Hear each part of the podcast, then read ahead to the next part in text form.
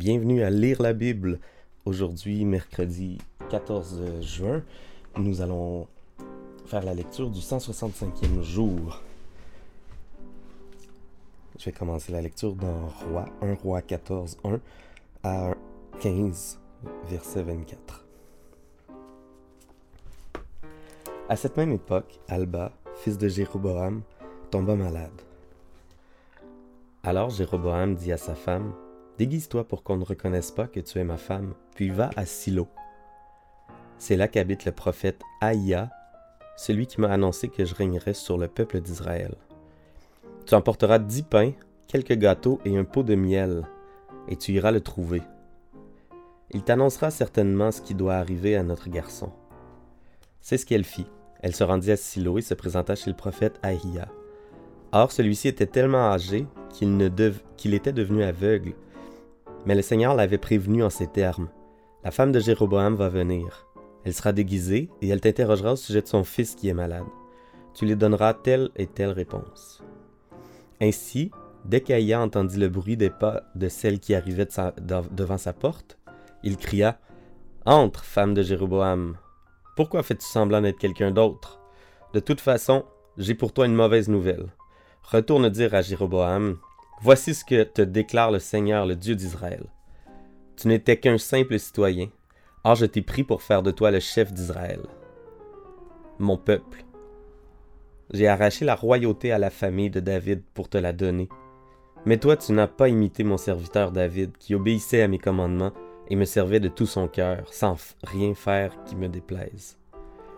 Tu as agi plus mal encore que tous tes prédécesseurs, tu m'as irrité en te fabriquant des statues de dieux étrangers. Tu t'es débarrassé de moi. C'est pourquoi je vais envoyer le malheur sur ta famille. J'exterminerai tous les hommes de ta parenté, enfants et adultes. Je ferai totalement disparaître ta famille comme on fait disparaître les ordures d'un coup de balai. Tout membre de ta famille qui mourra dans le village sera dévoré par les chiens, et celui qui mourra dans la campagne sera déchiqueté par les vautours. Voilà ce qu'a déclaré le Seigneur. Le prophète Aïa continua Quant à toi, femme de Jéroboam, retourne chez toi. Mais dès que tu poseras le, pied dans la ville, l'enfant mourra. Alors tout peuple d'Israël participera à la cérémonie funèbre et on l'enterrera.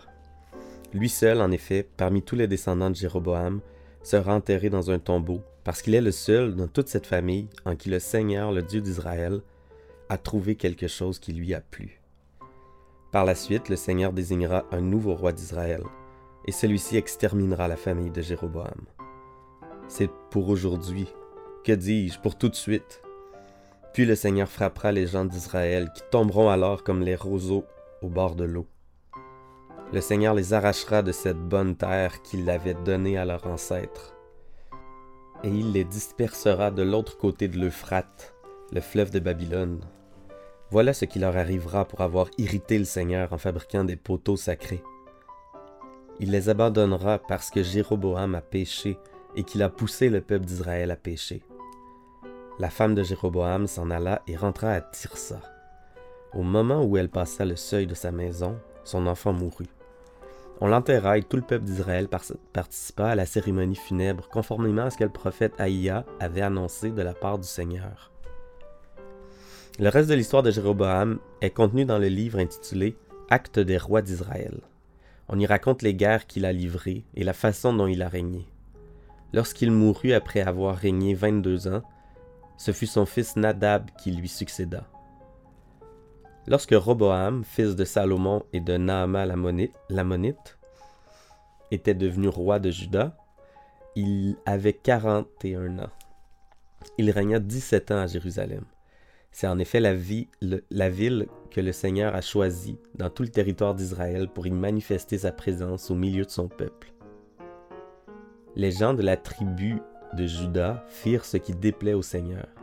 Ils provoquèrent sa colère par leurs péchés encore plus que ne l'avaient fait leurs ancêtres. Eux aussi aménagèrent des lieux sacrés et dressèrent des pierres et des poteaux sacrés au sommet de toutes les collines où il y avait des arbres verts. Il y eut même des hommes et des femmes qui pratiquaient la prostitution sacrée dans le pays. En somme, ils imitèrent toutes les pratiques abominables des nations que le Seigneur avait chassées pour faire place au peuple d'Israël. Pendant la cinquième année du règne de Roboam, le roi d'Égypte, Shishak, vint attaquer Jérusalem. Il emporta les trésors du temple du Seigneur et ceux du palais royal.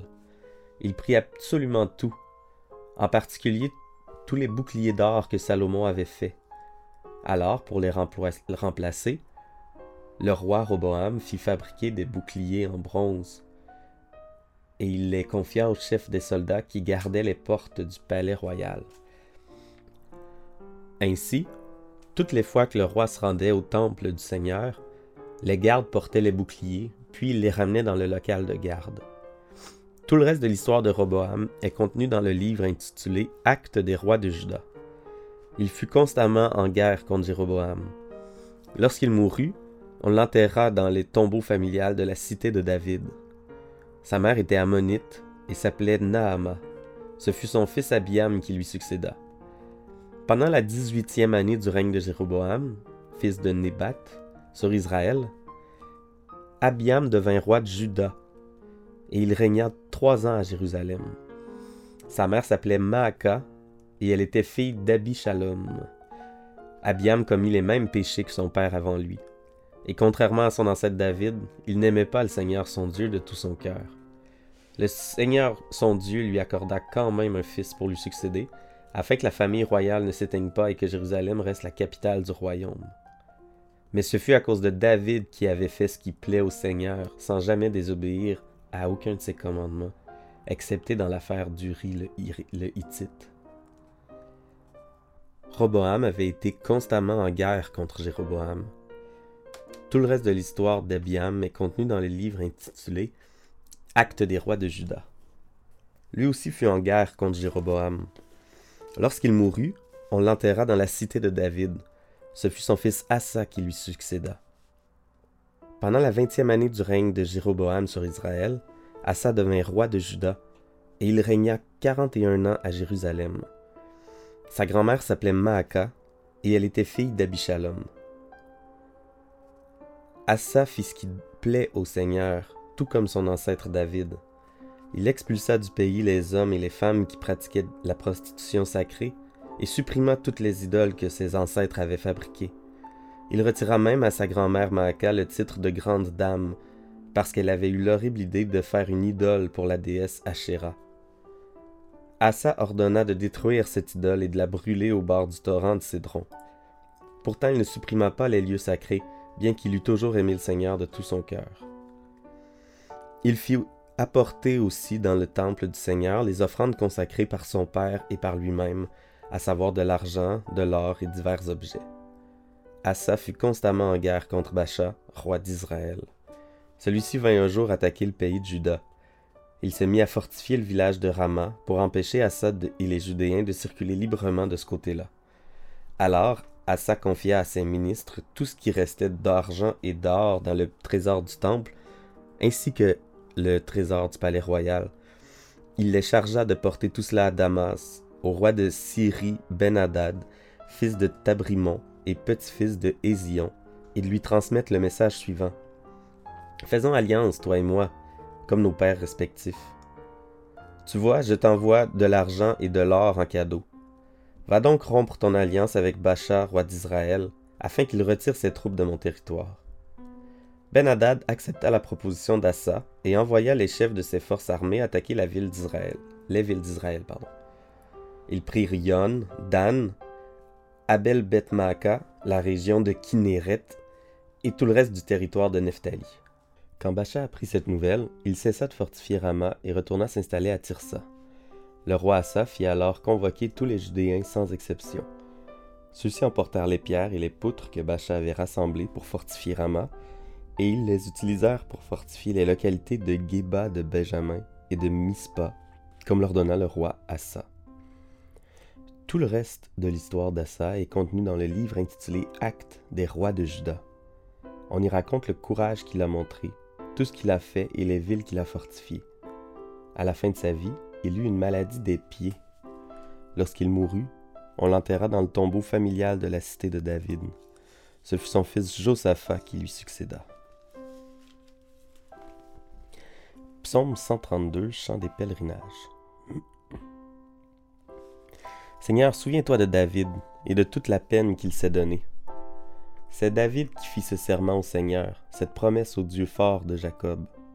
Je m'interdis d'entrer chez moi, de m'étendre sur mon lit, de laisser mes yeux se fermer et de prendre le moindre sommeil, tant que je n'aurai pas trouvé une place pour le Seigneur, une demeure pour le Dieu fort de Jacob.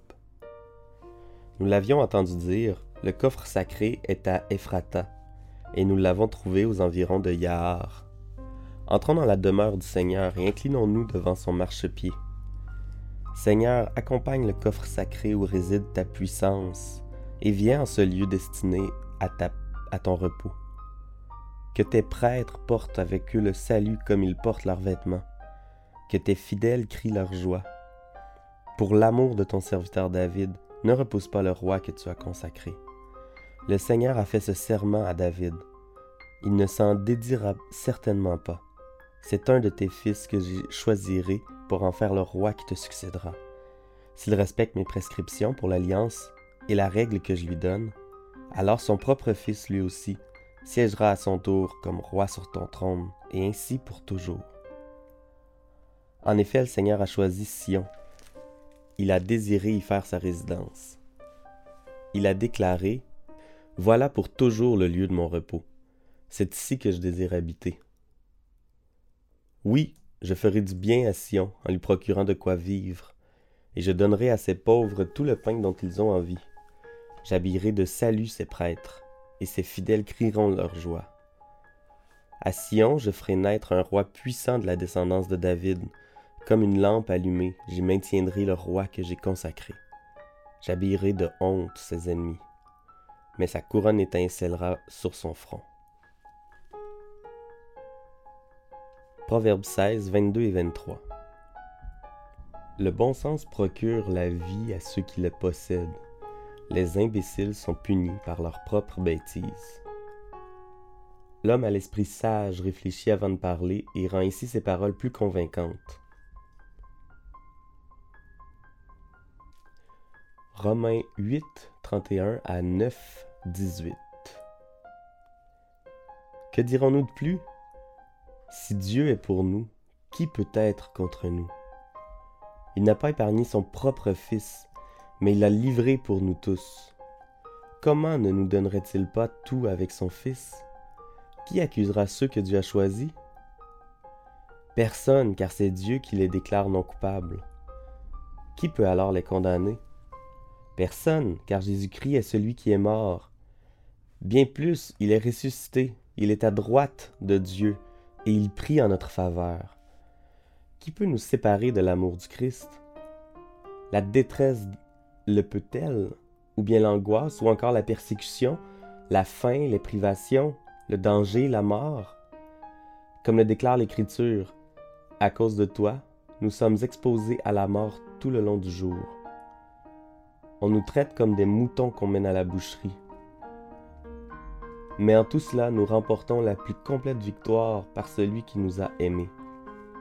Oui, j'ai la certitude que rien ne peut nous séparer de son amour, ni la mort, ni la vie, ni les anges, ni d'autres autorités ou puissances célestes, ni le présent, ni l'avenir, ni les forces d'en haut, ni celles d'en bas, ni aucune autre chose créée, rien ne pourra jamais nous séparer de l'amour que Dieu nous a manifesté en Jésus-Christ, notre Seigneur. Ce que je vais dire est la vérité. Je ne mens pas car j'appartiens au Christ. Ma conscience, guidée par le Saint-Esprit, témoigne que je dis vrai. Mon cœur est plein d'une grande tristesse et d'une douleur continuelle. Je souhaiterais être moi-même maudit par Dieu et séparé du Christ pour le bien de mes frères, ceux de ma race. Ils sont les membres du peuple d'Israël. Dieu a fait d'eux ses enfants et leur a accordé sa présence glorieuse, ses alliances, la loi, le culte, les promesses. Ils sont les descendants des patriarches, et le Christ en tant qu'être humain appartient à leur peuple, qui lui est au-dessus de tout. Dieu loué pour toujours. Amen. Cela ne signifie pourtant pas que la promesse de Dieu a perdu sa valeur. En effet, les descendants d'Israël ne sont pas tous le vrai peuple d'Israël. Et les descendants d'Abraham ne sont pas tous ses vrais enfants. Car Dieu a dit à Abraham, C'est par Isaac que tu auras les descendants que je t'ai promis. C'est-à-dire, ce ne sont pas les enfants nés conformément à l'ordre naturel qui sont les enfants de Dieu. Seuls les enfants nés conformément à la promesse de Dieu sont considérés comme les vrais descendants. Car Dieu a exprimé la promesse en ces termes. À la même époque, je reviendrai et Sarah aura un fils. Et ce n'est pas tout. Pensons aussi à Rebecca. Ses deux fils avaient le même père, notre ancêtre Isaac. Mais Dieu a, son plan pour choisir les hommes. Son choix dépend de l'appel qu'il leur adresse et non de leur action. Pour montrer qu'il demeure fidèle à ce plan, Dieu a dit à Rebecca, alors que ses fils n'étaient pas encore nés et n'avaient donc fait ni bien ni mal, l'aîné servira le plus jeune. Comme le déclare l'Écriture, j'ai aimé Jacob, mais j'ai repoussé Ésaü. Que faut-il en conclure? Dieu serait-il injuste? Certainement pas. En effet, il dit à Moïse, J'aurai pitié de qui je veux avoir pitié, et j'aurai compassion de qui je veux avoir compassion. Cela ne dépend donc pas de la volonté de l'homme ni de ses efforts, mais uniquement de Dieu qui a pitié. Dans l'Écriture, Dieu déclare au roi d'Égypte, Je t'ai établi roi précisément pour montrer en toi ma puissance et pour que ma renommée se répande sur toute la terre. Ainsi, Dieu a pitié de qui il veut et il incite qui il veut à s'obstiner.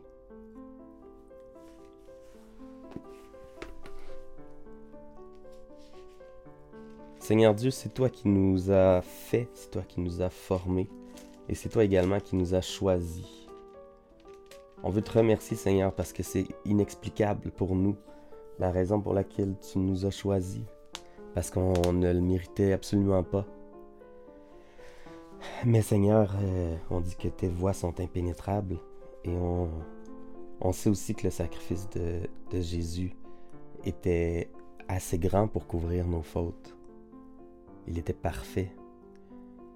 C'est pour ça que tu nous vois d'un bon œil, tu nous vois comme étant parfait à cause de la croix de Jésus. Merci Seigneur, parce que même si nous on t'abandonne, toi tu ne nous abandonnes jamais. Merci pour David qui a été euh, un précurseur de Jésus. Parce que David a fait ce qui plaisait au Seigneur. Et il a très peu désobéi. Mais euh, tu as promis que dans sa lignée, il y aurait une lumière qui se lèverait pour euh, éclairer tout le monde. Et c'est Jésus qui, euh, qui, est venu pour nous montrer le chemin, le, seul chemin, la seule vérité et la vie. on veut, Seigneur, te, te louer pour ta grandeur, pour euh, la grandeur de tes œuvres, pour tout ce que tu as fait dans le passé, dans le présent et tout ce que tu feras aussi dans le dans l'avenir. On te remet notre avenir et euh, on est reconnaissant parce qu'on fait partie de ton plan. Amen.